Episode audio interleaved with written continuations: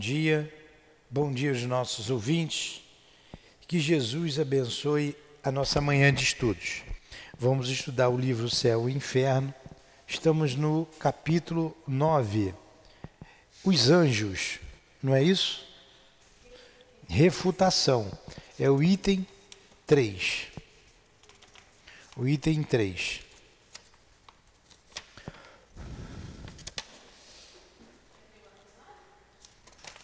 Hum? Não, não, tá bom, não precisa ligar não.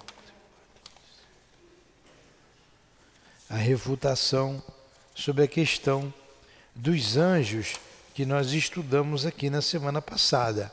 Estudamos sobre os anjos segundo a igreja. Não, que são seres elevados, criados perfeitos por Deus e estão em torno de Deus. Vamos ler o Evangelho para a gente refutar, Kardec vai refutar essa ideia que os anjos foram criados perfeitos. Né? E quem são os anjos para nós? É, vamos ler o Evangelho, é o capítulo 21. Haverá falsos cristos e falsos profetas. Item 9: Caracteres do verdadeiro profeta. Desconfiai dos falsos profetas. Essa recomendação é útil em todos os tempos, mas principalmente, principalmente nos momentos de transição em que, como neste, se elabora uma transformação da humanidade. Porque então uma multidão de ambiciosos e de intrigantes se intitulam reformadores e messias. É contra esses impostores que é preciso estar prevenido. E o dever de todo homem honesto é desmascará-los. Perguntareis certamente como se pode reconhecê-los. Eis seus sinais. Só se entrega o comando de um exército a um general hábil e capaz de dirigi-lo. Acreditais que Deus seja menos prudente que os homens? Ficais certos de que Deus só confia as missões importantes àqueles que sejam capazes de realizá-las.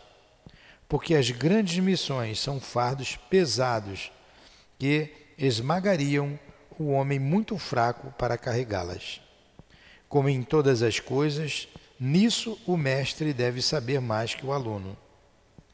Para fazer com que a humanidade avance moral e intelectualmente, são precisos homens superiores em inteligência e em moralidade. Eis porque são sempre os espíritos já muito avançados que fizeram suas provas em outras existências, os que reencarnaram com essa finalidade. Porque se eles não forem superiores ao meio em que devem agir, sua ação, sua ação será nula. Então, o verdadeiro profeta, ele adquiriu as suas virtudes em outras encarnações. Pelo, pelo, pelo texto aqui do Evangelho, a gente começa a entender quem serão os anjos no futuro. Significa que nós somos projetos de anjos. Né? É o desenvolver das virtudes do Espírito encarnado ou desencarnado. Então vamos fazer a nossa prece, pedindo a inspiração a Deus, a Jesus, a inspiração de Allan Kardec, do nosso patrono, o professor José Jorge, do altivo, enfim, da coluna de espíritos que sustenta o nosso SEAP. Em nome desses espíritos amigos e irmãos, em nome do amor, do nosso amor, mas acima de tudo, em nome do amor de Jesus e de Deus, nosso Pai, que damos por iniciado os estudos desta manhã. Que assim seja. Graças a Deus.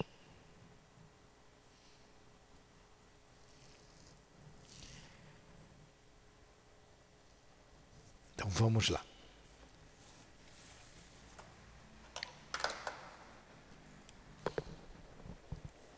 Vamos para a refutação. Então, nós falamos na semana passada desses arcanjos, dos anjos guardiões, guardiães que acompanha cada um de nós. Deixa eu ver se tem alguma coisa aqui que eu possa falar.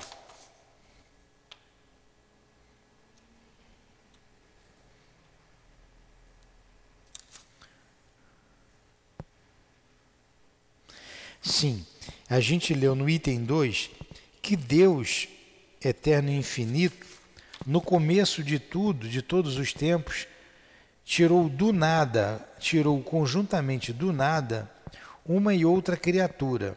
Ele dividiu, foi, foi um concílio que a igreja fez, num concílio geral e ecumênico, que é o Concílio de Latrão. Concílio de Latrão, que é um concílio, é uma reunião dos dirigentes da igreja e ali eles resolviam algumas questões e aquilo era lei. Né? Que Deus criou o ser espiritual e o corporal, espiritual e corporal, a criatura angélica e a criatura mundana. O corporal e espiritual somos nós, angélicas são os anjos e a mundana são os maus espíritos. E ele vem traçando é, o. Ele vem traçando aqui em que se baseia né, a base deles, né, que não tem base nenhuma, para justificar essa ideia, justificativa.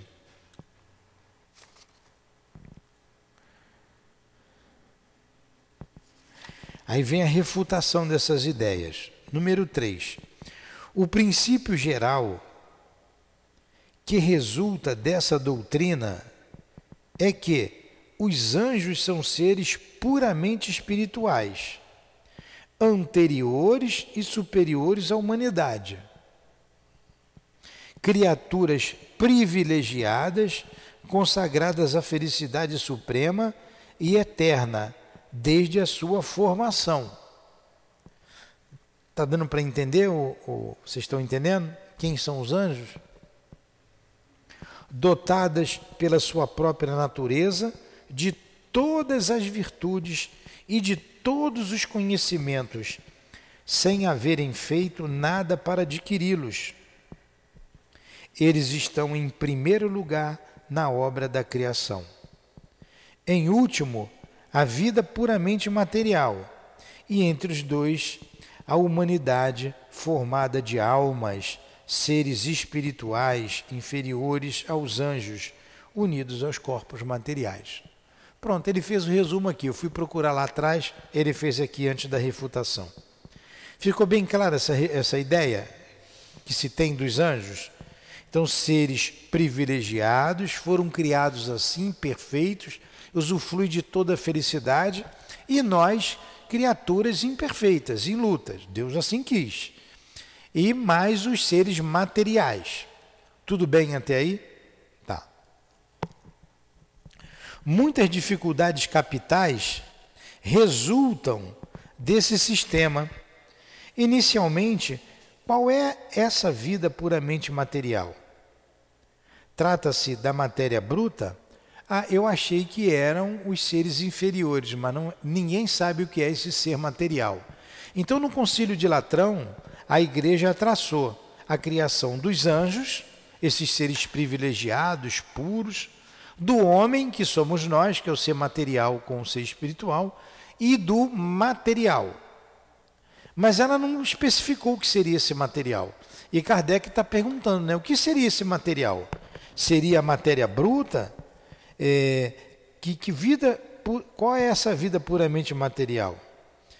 Mas a matéria bruta é inanimada e não tem vida por si mesma. Quer se falar das plantas e dos animais? Isso então seria uma quarta ordem na criação, porque não se pode negar que haja no animal inteligente algo mais que em uma planta e nesta, mais que em uma pedra. Quanto à alma humana, que é a transição, ela está unida diretamente a um corpo, que é apenas matéria bruta, visto que, sem alma, ele não tem mais vida do que um torrão de terra. Então não se tem clareza o que seja esse ser material. A esta divisão, evidentemente, falta clareza, e ela não está de acordo com a observação. Assemelha-se à teoria dos quatro elementos, anulada diante do progresso da ciência. Isso aí era a teoria dos alquimistas, né? os quatro elementos: terra, tudo saiu daí: terra, fogo, ar e água. Então, essa teoria está igual a essa teoria dos elementares, dos alquimistas. Está sem base nenhuma. Porque não explica nem o que seja essa matéria bruta. Admitamos, portanto, esses três termos: a criatura espiritual, a criatura humana e a criatura corporal. Tal é, dizem, o plano divino, plano majestoso e completo como convém a sabedoria eterna. Notemos primeiro que entre esses três termos não há nenhuma ligação necessária. São três criações distintas formadas sucessivamente. De uma outra existe solução de continuidade. De uma outra existe solução de continuidade. Quer dizer, o que é solução de continuidade? Está dizendo que não existe continuidade, são seres distintos. Os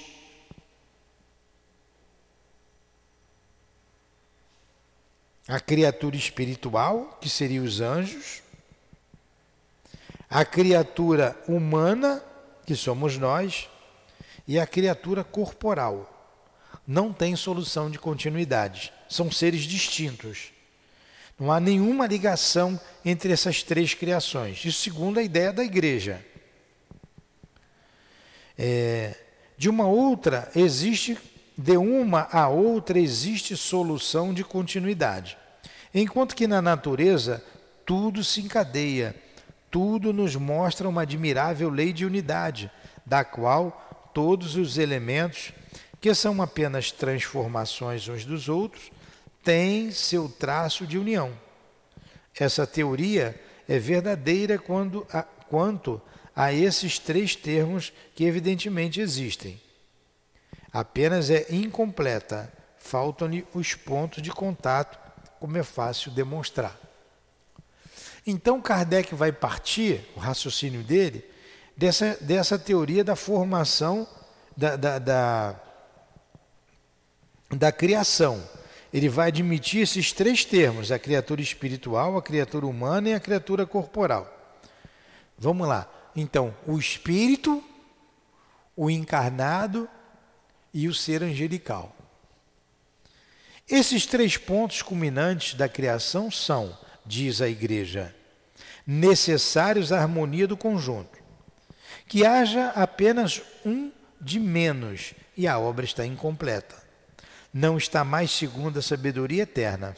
Entretanto, um dos dogmas fundamentais da religião diz que a terra, os animais, as plantas, o sol, as estrelas, a própria luz foram criados e tirados do nada há seis mil anos.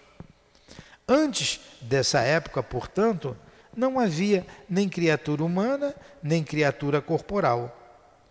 Durante a eternidade decorrida, a obra divina ficara então imperfeita. A criação do universo remontando a seis mil anos, é um artigo de fé. E de tal forma capital que ainda há poucos anos a ciência era anatematizada, quer dizer, era condenada, porque vinha destruir a cronologia bíblica ao provar a antiguidade maior da Terra e de seus habitantes. Então a própria ciência desmente isso tudo, a criação do universo há seis mil anos dizem hoje, afirmam, que a Terra tem 4,5 bilhões de anos, né? Então não são 6 mil anos. E a ciência era condenada por isso. Mas vamos lá, vamos continuar no raciocínio de Kardec. Entretanto, o Concílio de Latrão, concílio ecumênico, que faz lei em matéria de ortodoxia, diz: olha só, nós dissemos isso, né? É um grupo de, de, de, de religiosos que se reúne à cúpula da igreja, discute um determinado assunto e depois aquilo se torna lei. Nós cremos firmemente que há apenas um único e verdadeiro Deus, eterno e infinito, o qual no começo dos tempos tirou conjuntamente do nada uma e outra criatura, uma e outra criatura, a espiritual e a corporal isso aí é a ideia da igreja, hein? O começo dos tempos pode-se entender apenas como a eternidade decorrida, porque o tempo é infinito, como o espaço. Não há nem começo nem fim. Esta expressão, o começo dos tempos, é uma figura que implica a ideia de uma anterioridade ilimitada. O Concílio de Latrão, portanto, crê firmemente que as criaturas espirituais e as criaturas corporais foram formadas simultaneamente e tiradas conjuntamente do nada, em uma época indeterminada no passado. O que vem a ser, pois, o texto bíblico que fixa essa criação em seis mil anos dos nossos dias? Admitindo-se que esteja aí o começo do universo visível, esse não é seguramente o tempo. Admitindo-se que esteja aí o começo do universo visível, esse não é seguramente o tempo. Em que acreditar? No concílio ou na Bíblia? O próprio concílio de Latrão está em conflito com a Bíblia. O próprio concílio. Vamos lá. 5. O mesmo concílio formula, além disso, uma estranha proposição. Nossa alma, diz ele, igualmente espiritual, está associada ao corpo de maneira a formar com ele uma só e mesma pessoa, e tal é essencialmente sua destinação. Se o destino essencial da alma é estar unida ao corpo, esta união constitui seu estado normal, seu objetivo, seu fim, pois que essa é sua destinação. Entretanto, a alma é imortal e o corpo é mortal. Sua união com o corpo tem lugar apenas uma vez, segundo a Igreja, e mesmo que essa união dure um século, o que é que esse tempo comparado à eternidade? Porém, uma, um grande número, para um grande número, essa união é de apenas algumas horas, que e para um grande número, essa união é apenas de algumas horas. São as crianças que morrem recém-nascidas, né? Que utilidade pode ter para a alma essa união de tão pouca duração? Quando, junto à eternidade, a mais longa duração dessa união é um tempo imperceptível. É exato dizer que seu destino é estar essencialmente ligado ao corpo? Essa união, na realidade, é apenas um incidente, um momento da vida da alma e não o seu estado essencial. Estão vendo o, o, o raciocínio de Kardec? Ele está refutando a ideia da igreja. O que é refutar? É negar é não concordar. Ó, ele está dizendo que foi assim. Criou o ser espiritual, o ser é, material e o anjo e a matéria bruta. Não. Que, que, e a matéria? Que matéria é essa? O que, que seria isso? E ele refutou essa ideia. Então ele admitiu as três primeiras: o ser espiritual, o ser corporal e o ser angelical. Aí ele vem aqui trabalhando essas ideias, mas a igreja está dizendo que isso foi tirado do nada. E, a igreja não, o concílio de Latrão, a igreja. Isso foi tirado do nada e Deus criou assim o um homem. Mas só que na Gênese, ele começou isso aí há seis mil anos atrás, né, pelos cálculos que estão ali escritos. E a Gênese está em contradição com a ciência, quando interpretada ao pé da letra, porque a ciência desmente tudo isso. E segundo esse concílio, o homem foi criado bem depois, os seres. Quem que está certo, a Bíblia ou a igreja? Aí ele continua aqui no raciocínio dele. Fala aí, fala no microfone aí, por favor. Me ajuda aí. O que é interessante é que numa frase ele resume todo o pensamento dele, quando ele fala o seguinte: é, que utilidade então teria a alma ao ser criada, né? Já, já que ela é efêmera, ela só entra no corpo e depois some, se o corpo acaba? Pois é, é. É quando fala da criança, né? Desculpa, né? ele fala aqui, ó. Que utilidade teria para a alma união tão efêmera? Uma é, união tão efêmera, porque o corpo acaba. Por isso que eles acreditam até hoje, ele não chegou aqui, a gente está falando, que no dia do juízo final você vai ser julgado e o teu corpo voltará, sairá do túmulo. Mas hoje a gente está vendo, a ciência mostra que o corpo não existe mais. E quando crema e joga o pó no mar, que os peixinhos comem, como é que vai vir esse corpo? Pô, aí sim seria um milagre, né? né? Tem gente que joga o pozinho na floresta, no ar, rega uma árvore com. com... Meu Deus! É... Eu falei no outro dia aqui, veio uma senhora aqui, eu falei, tudo bem com a senhora? E seu Marques? Eu falei, seu Marques, a senhora está com saudade do seu Marques? Seu Marques era o esposo dela. E conviveram sessenta e poucos anos juntos. Uma vida, né? 70 anos de casado. É, ele desencarnou, ela continua. Ele está comigo. Sei, ela está vendo seu Marques aqui do lado, ele está comigo. Aí começou a futucar na bolsinha dela, tirou um vidrinho com um pouco de cinza. Ela está aqui. Eu falei assim: ah, tá bom. Ele está ali. Mas eu achei um vidrinho até pouca cinza. Eu falei, pô, ele era baixinho, mas só dá isso de cinza, né? Aí a, a, a irmã, a filha, falou assim para mim: É, mamãe anda com esse cima que ele está ali. Ela está com um pouquinho da cinza. O restante foi jogado no mar. Agora, depois para juntar essa cinza toda e montar um corpo, vai ser difícil. É coisa para Deus, né? E se demorar muito esse juízo final, e o peixe que já foi para a panela, ou foi para a barriga de outro peixe, a coisa complica mais ainda. Então, não é lógico isso.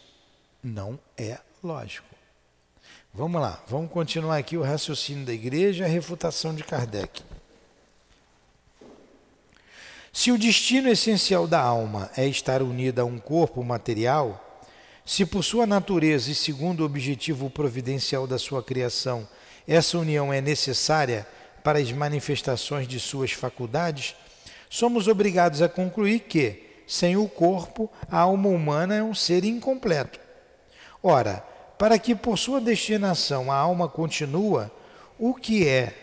Faz-se necessário que, após ter deixado um corpo, ela tome um outro, o que nos conduz à pluralidade forçada das existências, ou dito de outro modo, a reencarnação para sempre. Ele concluiu: se a alma sem o corpo é incompleta, e o corpo se esvai na natureza, então essa alma tem que tomar um outro corpo. Então está aí a reencarnação, a teoria da reencarnação. Inteligência, né? Uma análise óbvia.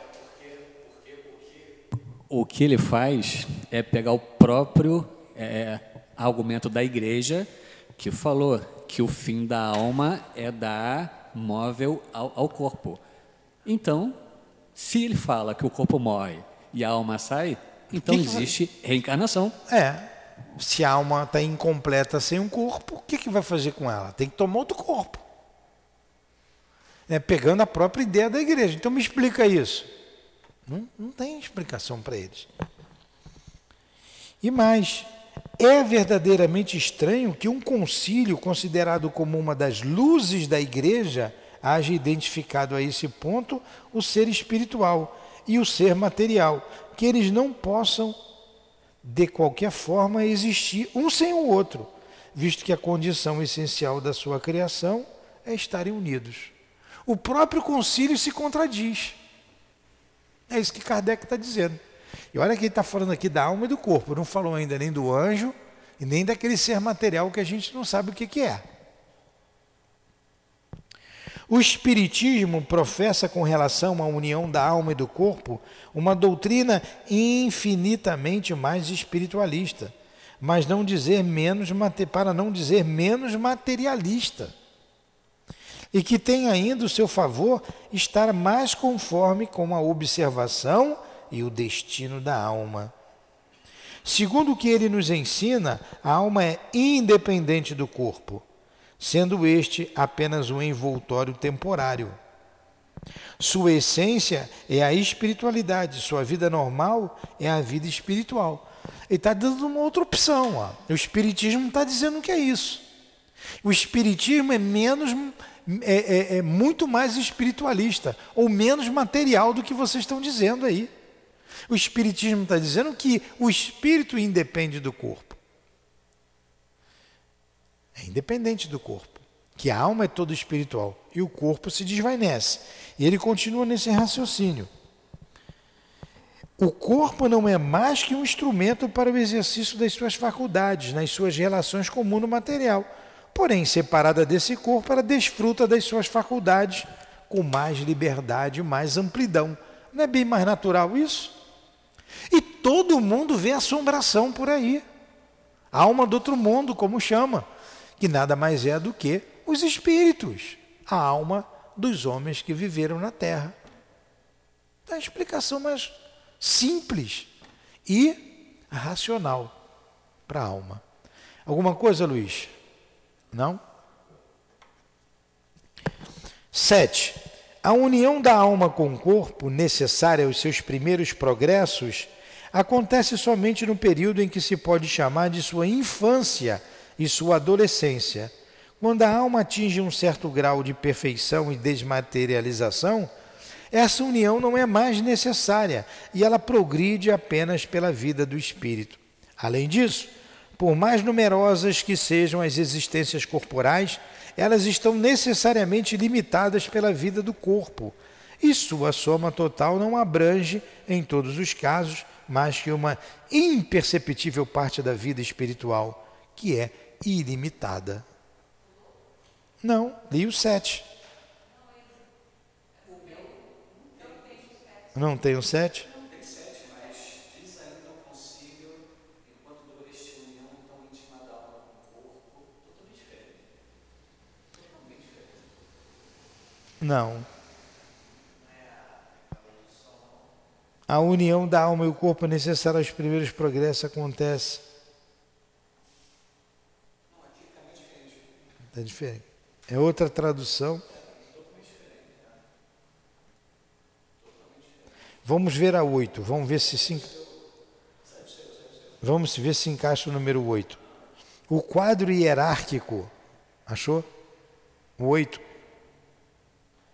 O quadro hierárquico dos anjos.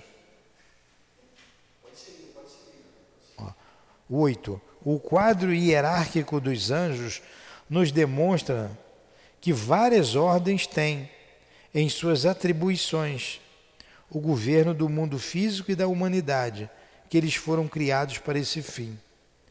Porém,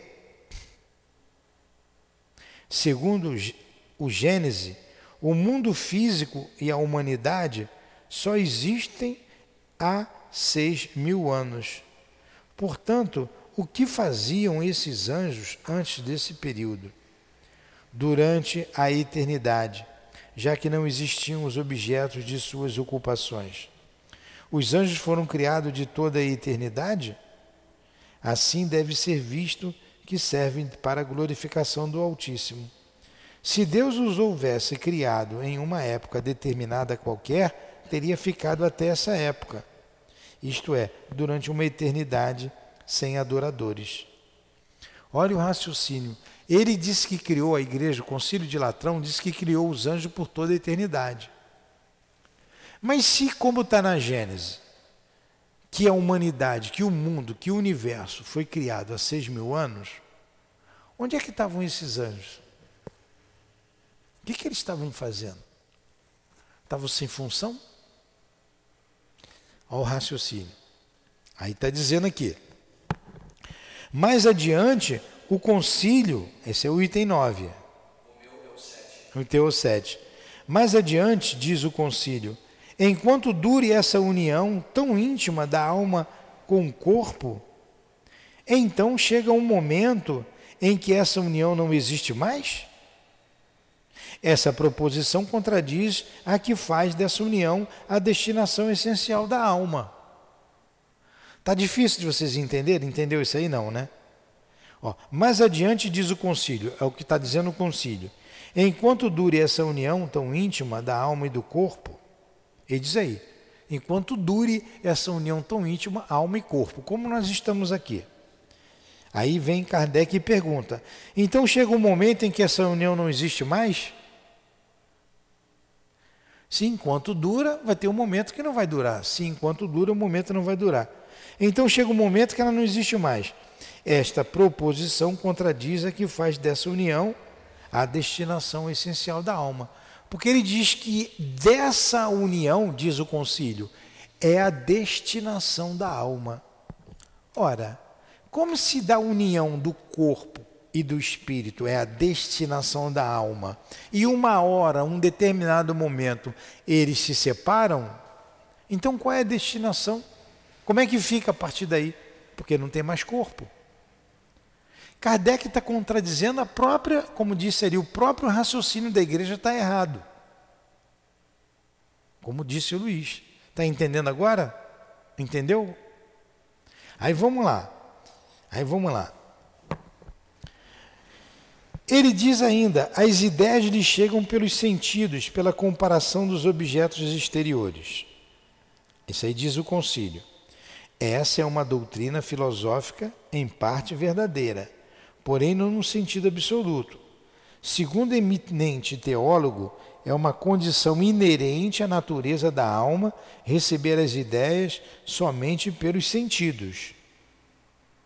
Ele esquece as ideias inatas, as faculdades, às vezes tão transcendentes, a intuição das coisas que a criança traz ao nascer e que ela não deve a nenhum ensinamento. O concílio está dizendo que tudo que a alma sabe chega através dos sentidos do corpo, dos cinco sentidos. Tudo. Aí ele está dizendo, ele está refutando essa ideia. E as crianças que trazem uma inteligência fora do comum que nunca aprendeu com ninguém? O que a criança traz que não foi adquirido pela educação. Como é que explica isso? Fala, Luiz.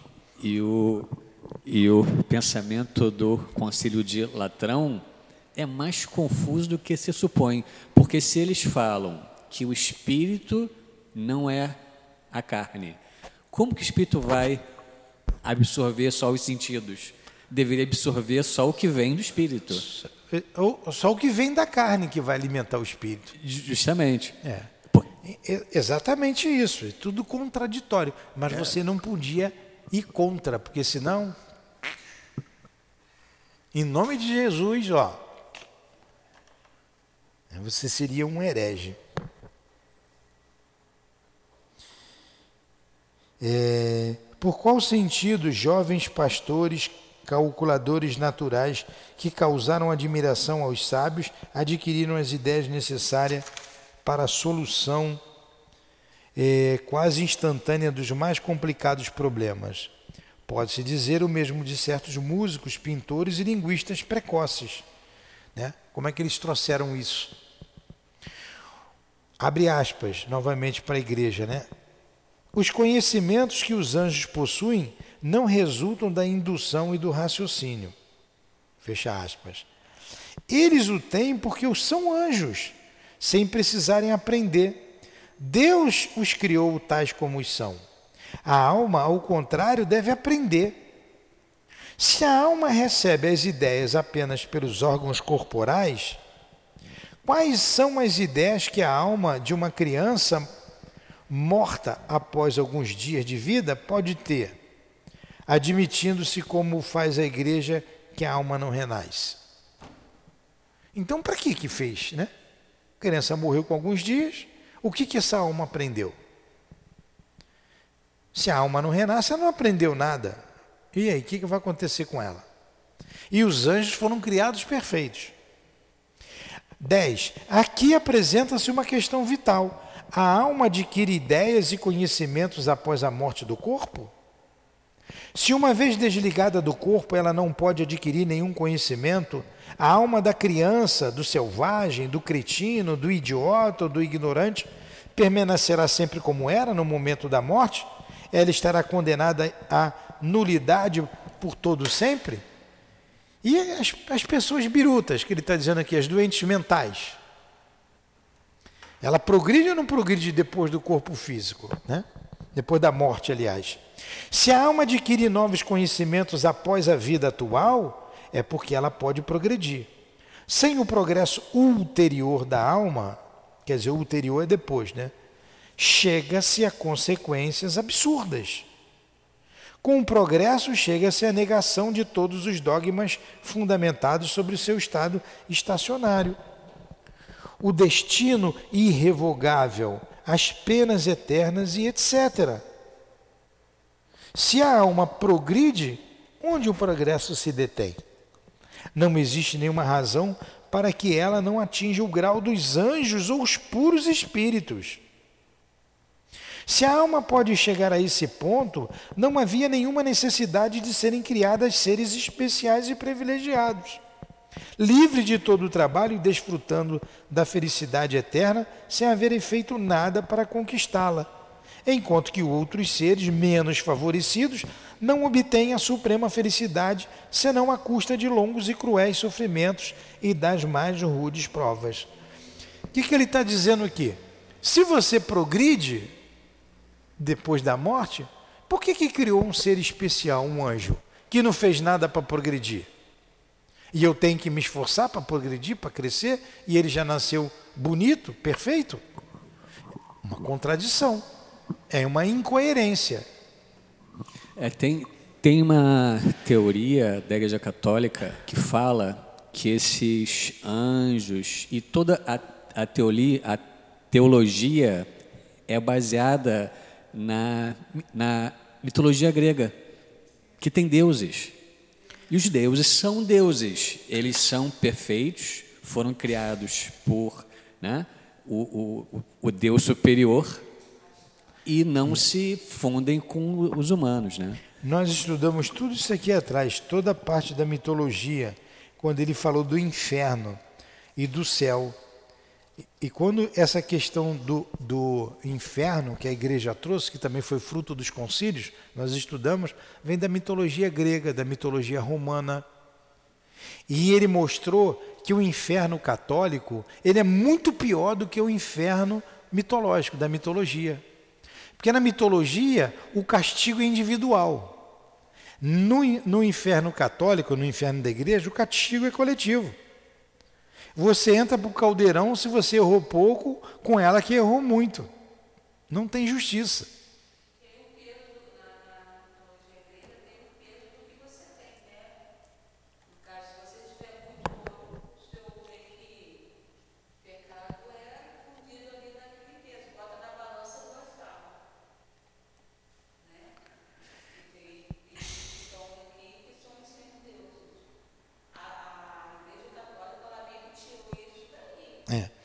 Então vamos lá.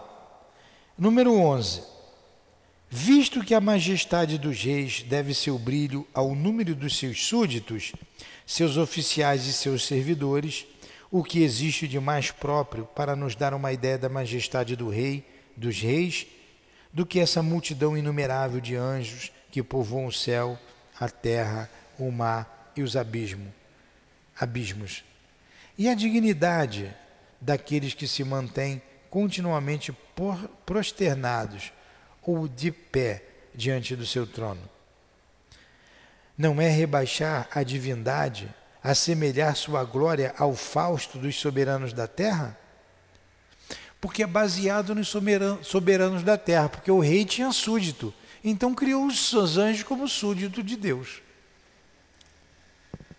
Essa ideia incutida no espírito das massas ignorantes falseia a opinião que se faz da sua verdadeira grandeza. É sempre Deus, reduzido a mesquinhas proporções da humanidade. Supor que ele tenha necessidade de milhões de adoradores incessantemente prosternados ou de pé diante dele é atribuir-lhe a fraquezas monarcas, as fraquezas dos monarcas, déspotas e orgulhosos do Oriente. Por isso que diz que esses anjos ficam tocando arpinha para Deus. É a comparação do monarca com seus súditos. Então Deus, Deus gosta de ser adulado?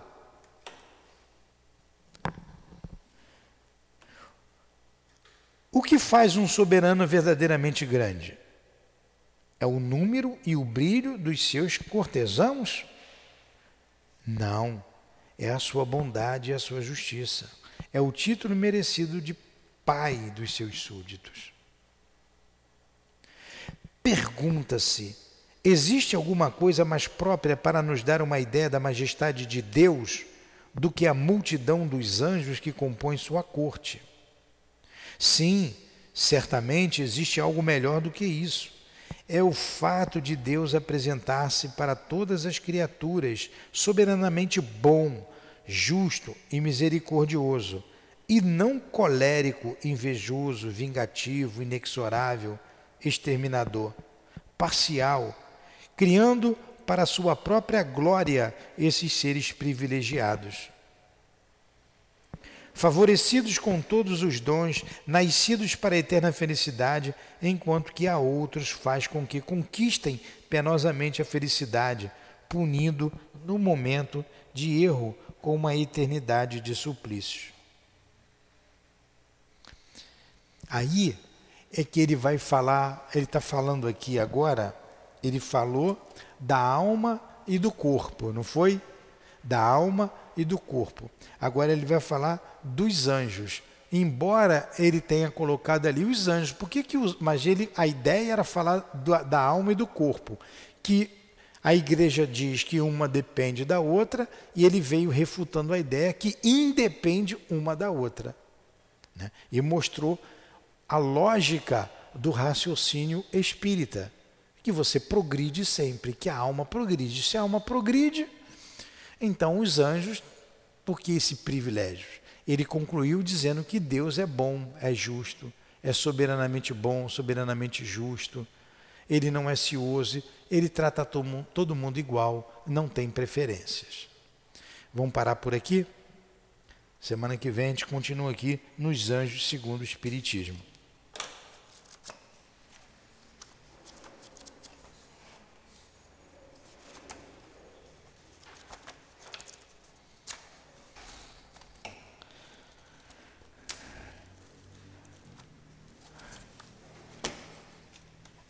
Vamos lá fazer a nossa prece. E pedir a Deus que nos ajude a manter sempre o equilíbrio, a serenidade, agradecer a Deus por esses momentos, pela vida, pela instrução que alimenta o espírito, pelo pão que alimentou o nosso corpo e alimentará mas pela instrução, pela, pela, pelo alimento da alma que recebemos esta manhã. Vendo, entendendo, nos liber, assim nos libertando de ideias atávicas sobre céu, inferno, anjos, demônios, tendo a certeza que somos espíritos criados por Deus por amor e destinados à perfeição.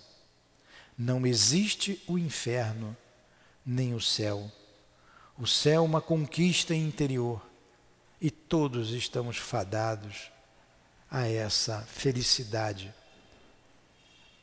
que apenas depende de nós, do nosso trabalho, do nosso esforço, com as benécias que Deus nos oferece para conquistarmos essa felicidade. Obrigado por tanto esclarecimento, Senhor. Abençoa essa assembleia que ouve essas informações. Abençoe e proteja a nossa casa espírita, a nossa casa de amor. Abençoe os nossos propósitos e nos conduza, Senhor, na estrada da vida. Que seja, pois, em teu nome, que seja em nome de, dos guias da nossa casa de amor, do altivo, da, da direção espiritual da nossa casa, em nome de Leon Denis, de Allan Kardec, em nome do amor, do nosso amor, do teu amor, Senhor, como dissemos, mas acima de tudo, em nome do amor de Deus, é que damos por encerrados os estudos da tarde de hoje, da manhã de hoje. Que assim seja, graças a Deus.